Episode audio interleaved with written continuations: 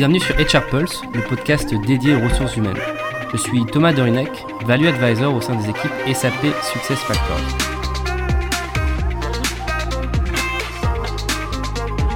Dans cette seconde saison, nous nous focalisons sur les retours d'expérience des cadres dirigeants RH. Aujourd'hui, j'ai le plaisir d'accueillir Pierre-Michel Bataillard, DRH du groupe SGD Pharma. Pierre-Michel, bonjour. Bonjour Thomas, comment allez-vous? Très bien et vous? Ça va, merci. Alors Pierre-Michel, si vous pouvez vous présenter en quelques mots. D'accord. Euh, donc je ne suis pas un pur produit RH, puisqu'en fait le, premier métier que j'ai exercé dans ma carrière, c'était le métier de contrôleur de gestion. Ensuite, j'ai voulu reprendre les études et puis j'ai bifurqué, alors c'était pas un choix euh, très original, j'ai bifurqué dans le conseil en management, donc c'est le métier que j'ai exercé le plus longtemps, euh, au sein d'une structure dont le nom a disparu, qui s'appelait à l'époque Bossard Consultant, qui est devenu Gemini Consulting et puis Capgemini Consulting. Et je suis tombé, entre guillemets, un petit peu par hasard dans les ressources humaines en 2008 parce que j'ai été approché par une entreprise qui s'appelle Alstom, donc pour m'occuper d'une activité qui était localisée au sein de la fonction RH, mais qui était une activité plutôt de, de conseil ou de consulting interne, notamment sur des sujets d'organisation et de conduite du changement. Et c'est comme ça que j'ai démarré dans la fonction RH. Ensuite, j'ai eu des rôles RH beaucoup plus classiques soit très opérationnel comme DRH d'une grosse usine dans le nord de la France, soit euh, comme DRH de, de business euh, ou de, business unit au, sein de, plus grosses entreprises. Donc j'ai fait Alstom, ensuite j'ai vécu le rachat par General Electric à partir de 2014-2016, et puis en 2016 donc j'ai été approché par mon employeur actuel qui est SGD Pharma. Euh, et donc je travaille comme DRH de SGD Pharma depuis environ 6 ans. Alors quelques mots sur l'entreprise. On est un ancien business de Saint-Gobain, mais ça fait déjà longtemps qu'on a coupé le, cordon ombilical en 2007. On appartient maintenant à un fonds d'investissement qui s'appelle PI Partners. Et notre métier, c'est le verre, le packaging en verre pour l'industrie de la santé. Donc on fait principalement du flaconnage en verre pour euh, tout ce qui est médicaments, principalement des médicaments qu'on va injecter, et très souvent dans le cadre hospitalier. Voilà. Et on fait à peu près 450 millions de chiffres d'affaires. On est une grosse ETI et on a 3300 salariés, principalement, enfin les trois plus gros pays du groupe, dans cet ordre, c'est l'Inde, la Chine et la France. Voilà en quelques mots pour euh, SGD Pharma. Merci, donc on voit un parcours RH euh, avec euh, justement beaucoup, beaucoup d'expérience. ce qui m'amène à ma première question. Quels sont ou quel est votre meilleur souvenir en tant que DRH D'accord. Alors, j'ai pas choisi un souvenir, mais je peux vous donner, je peux vous donner quelques idées. Alors, la, première chose, je pense que pour se sentir bien comme RH ou comme DRH, il y a, quelque chose qui est important pour moi, qui est de se sentir intégré et partie prenante d'une équipe de direction et d'avoir un très bon fit avec, au moins une partie de l'équipe de direction et à commencer par le, patron. Donc ça, c'est quand j'ai ressenti ça et quand j'ai vécu ça, c'était vraiment une source de, grosse satisfaction, c'est-à-dire euh, le RH, partie prenante du business, qui fait partie d'une équipe de direction et qui est vraiment très intégrée. Ça, c'est la première, euh, premier très bon souvenir que j'ai pu avoir, heureusement pas qu'une seule fois dans ma, dans ma carrière de RH.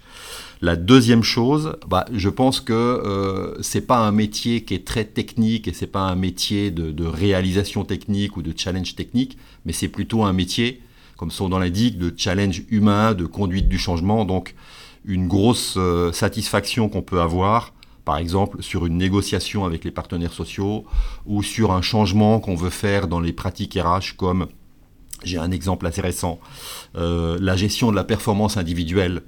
Voilà, quand on arrive à faire ça et qu'on se dit, entre guillemets, qu'on a réussi à faire euh, prendre une dynamique, j'allais dire quand la mayonnaise a pris, ça c'est une grosse source de satisfaction. Et puis, euh, il y a un troisième sujet dont je voulais parler, qui est peut-être un petit peu moins classique. C'est que euh, quand on est DRH, on est souvent sur une frontière entre le personnel et le professionnel qui peut être assez fine. Et souvent, quand on est DRH, on peut être amené à faire des choses euh, positives pour les gens, agréables pour la vie des gens. Et ça, c'est aussi une grosse source de satisfaction. Je donne un petit exemple. Quand j'étais DRH donc, de ce site industriel Alstom dans le nord de la France, que vous, que vous avez quelqu'un qui est en intérim chez vous depuis trois mois, depuis six mois, et que vous l'invitez dans votre bureau avec quelqu'un de votre équipe pour, pour lui dire qu'il va passer en CDI et que les gens vous, vous remercient, voire pleurent de joie, c'est aussi une source de grosse satisfaction, parce que là, on a un peu dépassé le cadre strictement pro et on est passé dans le, dans le changement pour la vie des gens. Donc ça, c'est aussi une grosse source de satisfaction. Voilà ce que j'aurais dit sur, euh, sur la première question. Euh, j'aime beaucoup le facteur humain et aussi sur le premier point que vous avez mentionné, c'est véritablement avoir euh, l'équipe RH qui est assis à la table vraiment de direction et n'est pas aperçu juste comme une fonction transactionnelle ou support. à l'inverse, j'ai une question pour vous. Quel a été, quels ont été ou quel a été le moment les plus difficiles dans mmh. votre carrière de DRH alors, un des moments difficiles que j'ai vécu, justement, c'est un peu l'opposé ou l'inverse ou le contrepoint de ce que j'ai, expliqué à la première, euh, question. Euh, à un moment, donc toujours sur le même site, euh, j'ai eu une grève qui était une grève en fait qui allait bien au-delà d'un écart ou d'un blocage entre les attentes d'un syndicat ou de deux syndicats et ce qu'on peut proposer mais j'ai vécu une grève qui a été assez courte, mais qui a, été extrêmement intense et extrêmement euh, impactante, parce que euh, ce que j'ai senti, c'est qu'il y avait toute une partie des gens qui faisaient grève, qui étaient des gens d'habitude très engagés, très supportifs du business, qui n'avaient jamais fait grève, dont des cadres, pas uniquement, mais je pense que c'était aussi un indicateur. Et là, à ce moment-là, je me suis dit que on avait, soit on avait raté quelque chose, ou on s'était raté, en tout cas euh, des deux, côtés. Hein, c'est pas c'est pas toujours dans un seul sens. Et là, j'ai senti qu'on avait euh, une compréhension ou une vision qui était extrêmement différente avec ces gens-là. Et là, je me suis dit qu'il y avait besoin de, reparler et de recommuniquer parce que ce qu'on avait fait, c'était suite à des sanctions disciplinaires. Je vais assez vite, hein, mais pour une petite équipe de, pontiers qui avait en fait euh, euh, mal manipulé un prototype de métro pour le Grand Paris, un métro mhm. qui va se mettre en marche bientôt là. une nouvelle génération de métro, et ils avaient alors, premièrement, ils avaient cassé le prototype, c'était pas le plus grave. Ils auraient pu être dessous, ils auraient pu finir euh, grièvement blessés, voire, voire tués par le prototype. Et donc, du coup, on les a sanctionnés. Ça n'a pas été compris du tout par l'organisation, en particulier par ces gens-là. Et là, j'ai senti qu'il y avait un fossé qui s'était qui s'était euh, qui s'était ouvert. Voilà. Donc ça, c'est pas un moment agréable. Euh, il se trouve aussi que j'étais un petit peu tout seul face à cette foule d'une centaine de personnes dans un, hall un hall d'usine très fermé, donc j'ai senti, euh, voilà, on sent une forme de pression, même si c'est resté, euh, j'ai jamais senti de, de, velléité de violence ou de risque, pas du tout, mais on sent quand même humainement le ressentiment des gens, et c'est assez impactant, donc ça, c'est pas un bon souvenir. Et puis, si je reprends l'idée de la frontière entre le pro et le perso, euh, quelque chose aussi qui est un souvenir très mauvais, c'est que j'ai succédé à une DRH d'usine euh, dans cette usine, il y avait eu un accident du travail mortel. Alors quand je suis arrivé, ce dossier-là avait déjà été géré, il était déjà un petit peu ancien, mais le temps de la justice est souvent plus long et le, procès, le tribunal, ne s'était pas encore euh, réuni. donc on m'a demandé d'aller représenter la société, puisque dans ces cas-là, il y a à la fois une, il y a une personne qui peut être impliquée. Donc le patron de l'usine de l'époque était là, à côté de moi, et moi je représentais l'entité juridique, la personne morale, la société. Et il se trouve que j'ai passé là un moment extrêmement dur, en particulier parce qu'il y avait mort d'homme et aussi parce qu'à côté de moi, il y avait la famille de, de la personne qui était décédée. Donc ça, c'est, c'est à la fois un moment extrêmement difficile, mais qu'on peut être amené à vivre en tant que RH, quand l'entreprise fait une erreur et qu'il y a un accident avec une, avec une fatalité. Et c'est aussi une grosse leçon sur l'importance de tout ce qui est sécurité et de tout ce qu'on apprend dans les usines notamment, mais pas uniquement, autour de de la santé et de la sécurité des salariés. Voilà, deux, deux choses que j'aurais dites euh, en mauvais souvenir. mais je pense que c'est aussi des souvenirs qui sont euh, quelque part aussi euh, structurants et formateurs pour la suite. Ah, ça c'est sûr. Ça, ça doit être une, base. J'avais une question aussi pour vous sur, sur votre métier. Vous avez vu plusieurs évolutions. Et comment vous voyez l'évolution du rôle de DRH ces dernières années? Oui, alors, je ne sais pas si je vais me, limiter aux, toutes dernières années, mais ce que je dirais, c'est ce que je vois, c'est trois, euh, grandes tendances qui vraiment impactent le, métier du DRH. La première tendance, on en a déjà un petit peu parlé, et puis vous l'avez souligné sur la première, la première question, c'est le positionnement de la fonction.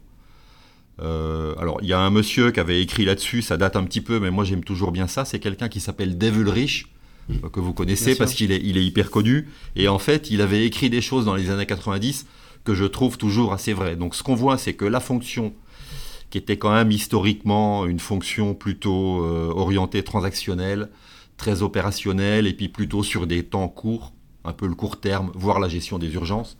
Bon, l'archétype du, mauvais positionnement de la, fonction RH, c'est le grand patron qui décide d'un truc, il implique pas son RH et puis il va le voir en lui disant bah tiens, euh, j'ai annoncé ça, mais j'ai oublié de passer par euh, les fourches codines euh, du, du, CSE ou les partenaires sociaux, donc maintenant il faut que tu répares le coup, ou j'ai croisé un tel ou une telle, ça n'allait pas, donc je lui ai dit qu'il ferait plus partie des effectifs à partir de demain, merci de t'en occuper. Ça c'est vraiment le mauvais positionnement de la fonction RH quelque chose que j'espère qu'on voit, on ne voit plus. Donc là, il y a une évolution effectivement de, de, cette fonction RH vers des choses plus stratégiques, plus euh, orientées business, vraiment la notion de business partner, qui est, ancienne mais qui est toujours valable. Euh, moins transactionnelle, puisqu'en fait, on y reviendra après, je pense, on a des évolutions autour du digital, des systèmes qui permettent au RH de passer moins de temps à faire la jonction entre des outils pas toujours adaptés, des choses comme ça, ou même des données à récupérer à droite à gauche. Ça, c'est le, l'évolution de la, fonction est vraiment très important et je pense que ça va continuer comme ça. Le Covid a montré aussi que la fonction RH pouvait plus être considérée comme quelque chose de secondaire ou quelque chose qu'on allait chercher, une fonction qu'on va chercher quand on a un début d'incendie ou des choses comme ça. C'est, pas le bon positionnement. Donc ça, c'est la première grosse évolution. La deuxième grosse évolution, j'en ai déjà touché un petit peu euh, quelques mots là, c'est l'évolution de tout ce qui est euh, euh, digital, système d'information, data, parce que ça, vient vraiment révolutionner le, métier dans la compréhension des organisations, des équipes, de, l'individu. Donc ça, c'est vraiment une grosse, une grosse évolution. Et puis, je trouve que la troisième évolution, c'est ce qu'on a vécu ou en tout cas c'est ce que le Covid est peut-être venu factoriser ou révéler, c'est-à-dire une grosse évolution du marché de l'emploi et des attentes des gens, en particulier des jeunes, mais pas uniquement. Euh, une évolution des attentes vis-à-vis du monde du travail et du monde de l'entreprise. Ça, je pense que ça vient aussi euh, beaucoup impacter le, les objectifs et la mission du DRH. Donc c'est ce que je dirais sur les trois grandes, euh, les trois grandes évolutions que je vois sur, sur notre métier, pas uniquement sur les dernières années, mais peut-être sur, sur une décennie ou deux. Voilà. Et sur le deuxième point, on voit bien que le digital, euh, la partie data sont aussi des leviers pour euh, l'équipe, euh, les équipes RH pour justement gagner en, maturité et aussi devenir de plus en plus business partner au sein des organisations. on y a un peu touché, mais donc on parlait de ces évolutions, mais quels sont pour vous ces, ces, grands défis de demain pour le DRH et comment on doit s'y préparer? Vous avez parlé de flexibilité, d'attente, de digital, donc comment on peut en tant que DRH s'y préparer? Bah, la, première chose que j'aurais dite là, c'est que dans cette évolution du marché de l'emploi et des attentes des gens, ce qu'on sent, c'est qu'il y a un gros besoin euh, pour les gens, et encore une fois pas que les jeunes, de pouvoir être euh, alignés, ou même, j'irais même à parler de l'émotionnel ou de, de pouvoir vibrer sur quelque chose qui dépasse le métier de l'entreprise et qui est plutôt son système de valeurs, euh, sa finalité et, son, et sa place dans la société. Donc le côté euh, environnement et sociétal. Donc là, c'est alors c'est pas uniquement dans les mains du RH, ça peut être dans les mains de, de dirigeants qui sont beaucoup plus techniques, euh, production, environnement, mais je pense que le rôle du RH, c'est de comprendre ça, de le qualifier et de le traduire à ses collègues de l'équipe de direction pour que l'entreprise arrive avec la, sous la directive du, du, patron, justement, à être assez clair sur son système de valeurs et sur son positionnement dans la société. Je pense que ça, on le voit, hein, c'est, je pense que c'est un vrai game changer, notamment dans toute la partie recrutement, mais aussi fidélisation.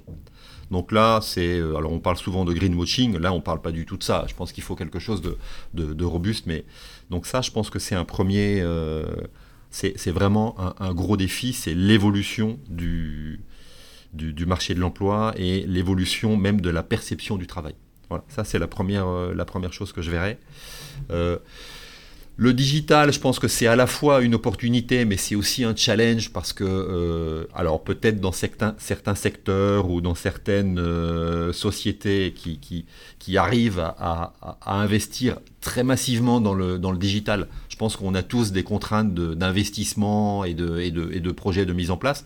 Donc le digital, je pense qu'il faut y aller, mais il y a forcément des, priorités ou des, choix à faire. Et je pense que c'est aussi un défi pour les DRH de travailler aux côtés des DSI et de faire les bons choix dans l'investissement du digital et dans la mise en place du digital. ça, je pense que c'est ça, ça vient aussi pour moi tuer un petit peu ce qu'on avait tendance à dire il y a 10 ou 20 ans sur le métier du RH. C'est que le métier du RH, finalement, c'était peut-être un des métiers les moins techniques ou les moins euh, faisant appel à des compétences fonctionnelles ou techniques.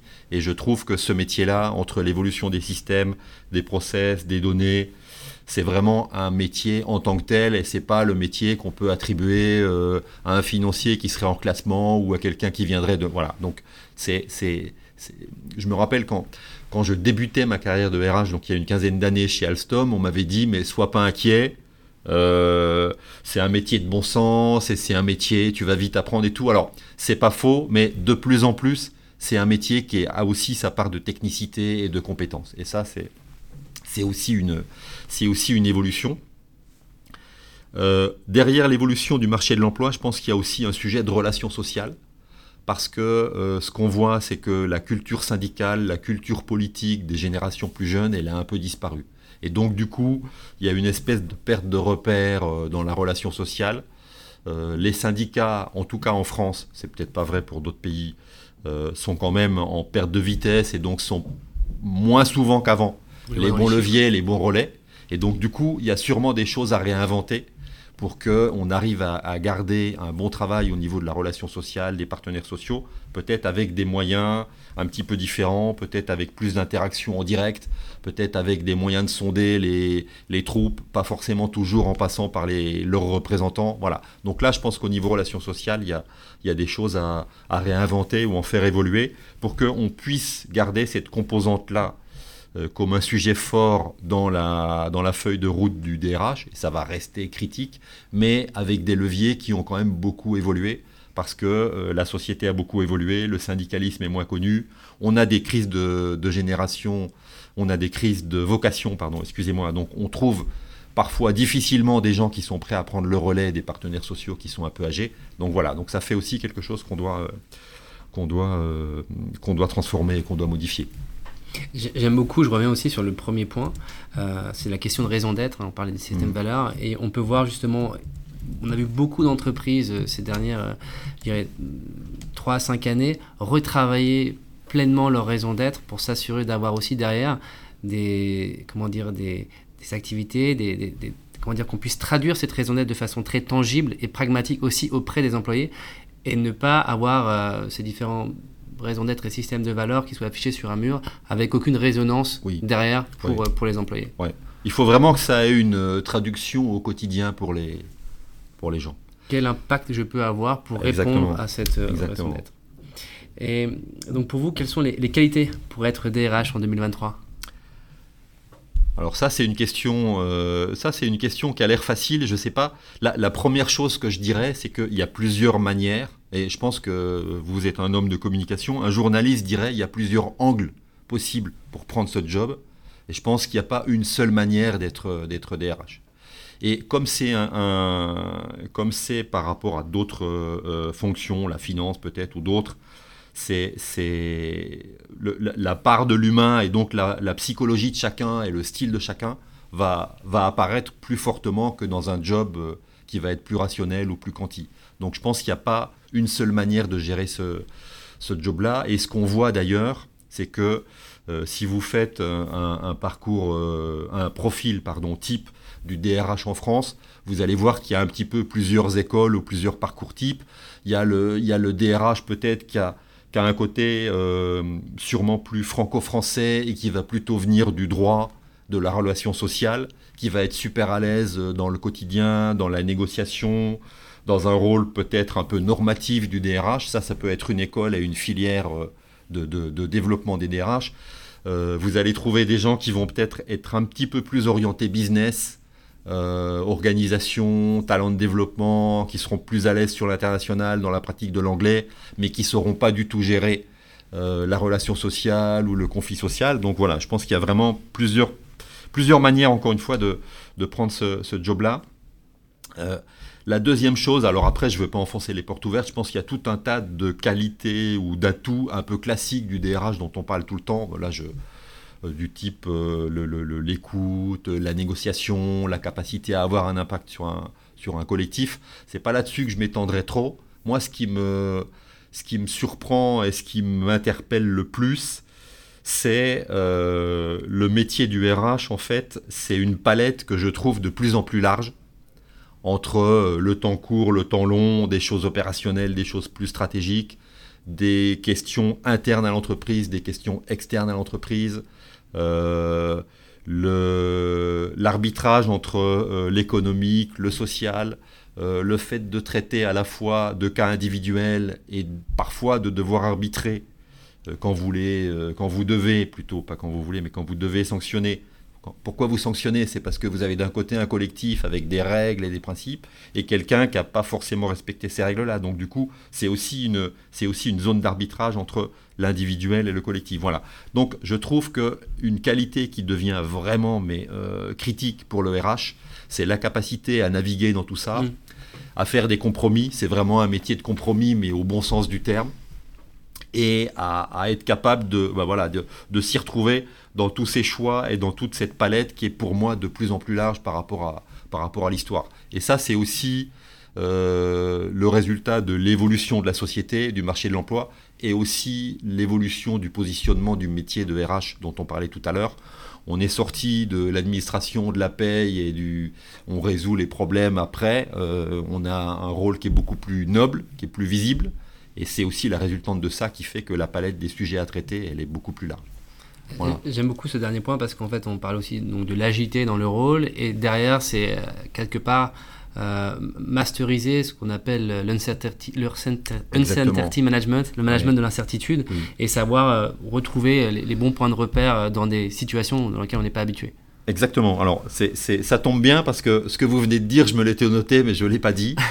et donc, du coup, c'est vrai que pour arriver à naviguer dans cette ambiguïté ou cette euh, incertitude, pour, pour traduire le, mot anglais que vous, vous, vous, utilisez, je pense qu'il faut, pour moi, il y a deux choses qui sont très importantes.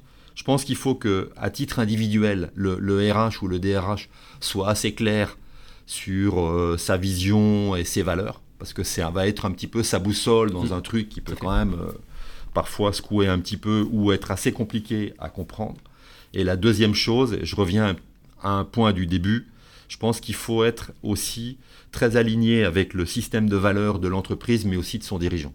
Et là, je pense que euh, pour arriver à naviguer dans ce monde-là, qui peut effectivement euh, parfois être fait d'injonctions paradoxales ou de choses, en tout cas qui ont l'air paradoxales, ou de choses un peu ambiguës, il faut vraiment être sur la même longueur d'onde que son, que DG ou que son CEO et être parfaitement aligné avec les valeurs qui ont été définies et qui sont déployées tous les jours par l'entreprise. Sinon, je pense que ça devient euh, très très compliqué.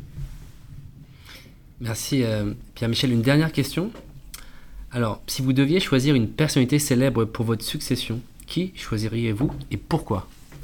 J'ai bien aimé cette question. Je trouve que c'est une bonne, euh, c'est une très bonne conclusion. Alors, moi, j'ai jamais été un grand sportif, mais j'aime beaucoup le sport comme euh, supporter ou comme euh, spectateur. il se trouve qu'il y a quelques années, j'avais fait appel à une société de formation pour mettre en place un programme de formation managériale, et ils ont fait quelque chose que j'ai que j'ai beaucoup aimé et que les que les managers qu'on a formés, et notamment les managers de proximité, donc dans l'industrie du verre, hein, c'est chez SGD Pharma cette, cette expérience, ils nous ont emmenés à la maison du hand qui est à Créteil et qui est un petit peu le Clairefontaine, euh, c'est l'équivalent du Clairefontaine pour l'équipe de France de, foot ou du Marcoussis pour les rugbyman. Donc c'est un endroit qui est, très très bien conçu, où il y a toutes euh, les capacités d'entraînement. On croise euh, les, coachs, l'administration de la Fédé de hand, qui est quand même un sport dans lequel les Français ont, enfin, depuis 20 ou 25 ans, ont des très très bons résultats. Et donc, ils ont fait des éléments de, formation sur le leadership, la cohésion, la gestion des difficultés, la gestion des conflits, donc euh, dans cet environnement très, euh, très sportif et très, très hand. J'aime bien aussi le parallèle entre le management et le coach sportif, parce que je pense qu'un coach sportif, c'est aussi un très très bon manager quelqu'un qui peut prendre des décisions rapides, enfin qui, voilà, qui doit aussi tout faire pour créer un bon environnement à son équipe, pas uniquement pendant les compétitions, mais entre chaque euh, compétition. Et donc du coup, euh, pour le hand, je prendrais un, entraîneur un peu emblématique de l'équipe de France, c'est Daniel Constantini. C'est, je pense qu'avec lui, on a fait vraiment, enfin, l'équipe de France de hand, en particulier masculine, a fait un gros changement et a commencé à prendre la main sur euh, sur ce sport collectif et a ramené pas mal de médailles. Et je ferai aussi un choix côté rugby. Et là, je ne prendrai pas un nom, mais j'en prendrai deux, parce que je pense que les deux vont bien ensemble. C'est les deux leaders actuels de l'équipe de France de rugby. Donc c'est euh, Galtier, euh, Fabien Galtier, pardon, j'avais oublié. Fabien Galtier et Raphaël Ibanez. Et je pense qu'il faut les deux, parce que je pense que Galtier, c'est un peu le visionnaire, c'est un peu l'intuitif qui euh, qui va déceler les talents, qui va avoir des visions, des fulgurances sur le truc. Au quotidien, c'est pas forcément facile. Et je pense qu'à côté, il y a Ibanez qui a peut-être plus les pieds sur terre, qui est plus dans le, dans le contact, qui est peut-être émotionnellement un peu plus stable aussi. Et donc, du coup, je pense que les deux font un. Voilà, donc je prendrais euh, soit Daniel Constantini, soit, euh, soit Galtier Ibanez pour, pour staffer un poste de DRH. Merci beaucoup pour ce retour. J'aime beaucoup le parallèle avec le, sport, le leadership et le sport. Je vous en prie. On trouve beaucoup euh, d'exemples à ce niveau. Merci beaucoup pour votre témoignage, Pierre-Michel. Avec plaisir, Thomas. Au revoir.